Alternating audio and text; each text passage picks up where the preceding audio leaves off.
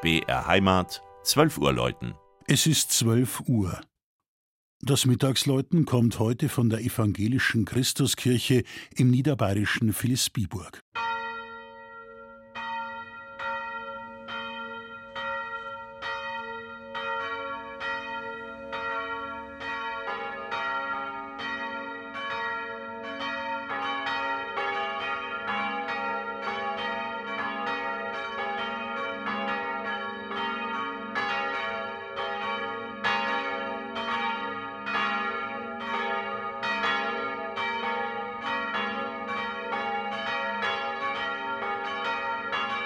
152 Gemeindeteile und das bei knapp 12.500 Einwohnern.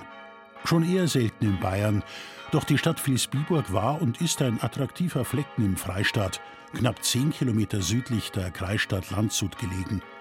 Eine erste urkundliche Erwähnung als Dorf Piepurch findet sich um das Jahr 1000.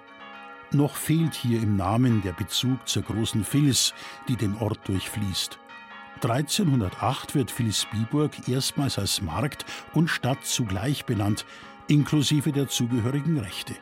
Katholisch waren die Niederbayern durch alle Jahrhunderte, besonders die Verehrung der Mutter Gottes hat im Ort lange Tradition. Lutherische Christen blieben ab der Reformation in der Minderheit. Erst Ende des 19. Jahrhunderts siedelten sich öfter fränkische Evangelische um die große Vils an.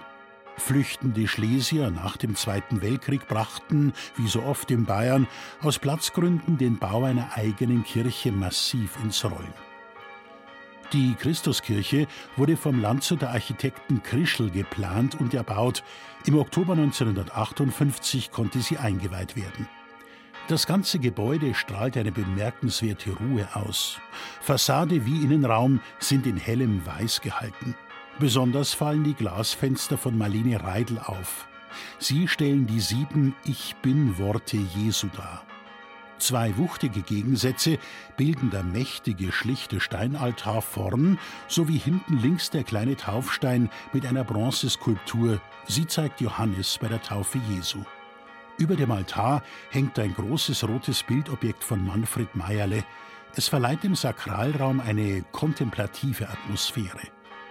Der Altar darunter als Tisch für Sakramentsfeier, Verkündigung und Lesung schafft große Ruhe, solange bis die drei 1960 bei Hahn in Landshut gegossenen Glocken harmonisch erschallen.